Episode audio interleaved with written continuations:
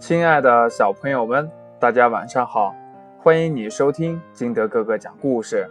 今天金德哥哥给大家讲的故事叫《嫦娥奔月》。哎，有老师就问了：“不对呀，这个故事不应该叫嫦娥奔月吗？”等一下，节目的最后再给大家讲为什么是奔而不是奔。说起这嫦娥奔月的故事呢，就得再讲一讲昨天我们讲的后羿射日的故事，因为呀，这个是它的续集。回顾一下昨天的故事吧。相传呢，远古的时候，天上有十个太阳同时出现，晒得庄稼枯死，民不聊生。一个名叫后羿的英雄，力大无穷。他同情受苦的百姓，登上了昆仑山顶，运足神力，拉开神弓，一气之下射下了九个太阳，并并且呢，严格的命令最后一个太阳按时起落，为民造福。后羿因此受到了百姓的尊敬和爱戴。后羿后来呢，娶了一个美丽善良的妻子，名叫嫦娥。后羿呢，除了传艺狩猎外呢，终日和妻子在一起，人们呢都羡慕这对郎才女貌的恩爱夫妻。不少志士慕名，哎，就是听着后羿这个名字啊，后羿是非常有名的大英雄。就来投师学艺，拜后羿为师。其中呢，有一个心术不正的庞蒙也混了进来。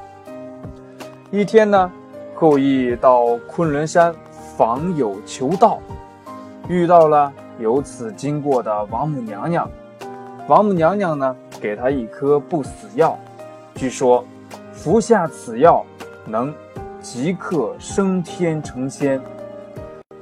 但是啊，这后羿呀特别爱他的妻子，也不舍得撇下妻子自己成仙去啊，他就把这个药交给了这个嫦娥，嫦娥呢就把这个药藏进了梳妆台的百宝匣里边去。不料呢，这时候就被这个小人庞蒙看见了，他一听呀，这个药吃了能成仙。他就想把它偷吃了，自己变成神仙去。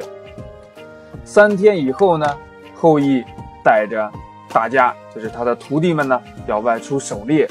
心怀鬼胎的这个庞蒙就假装生病了。哎呦，我肚子疼！哎呦，不行了，不行了，你们去吧，你们去吧，我受不了！哎呀呀呀呀，肚子疼，肚子疼。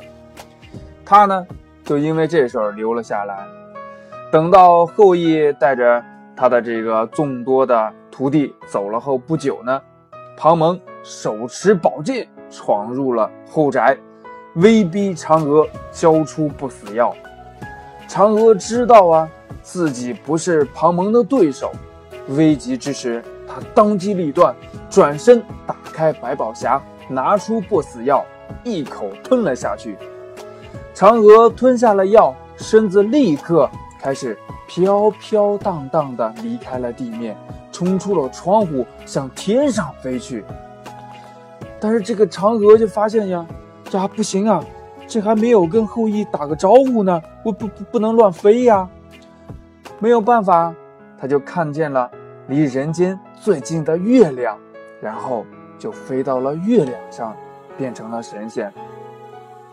傍晚的时候呢，后羿回到了家，侍女们哭诉了白天发生的事情。后羿既惊又怒，抽剑去杀这个恶徒。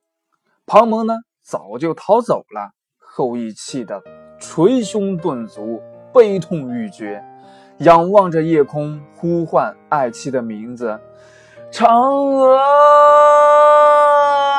你在哪儿？”这时，他惊奇地发现，今天的月亮。格外的皎洁明亮，而且有一个晃动的身影，酷似嫦娥。他拼命地朝月亮追去，可是他追三步，月亮退三步；他退三步，月亮往前进三步。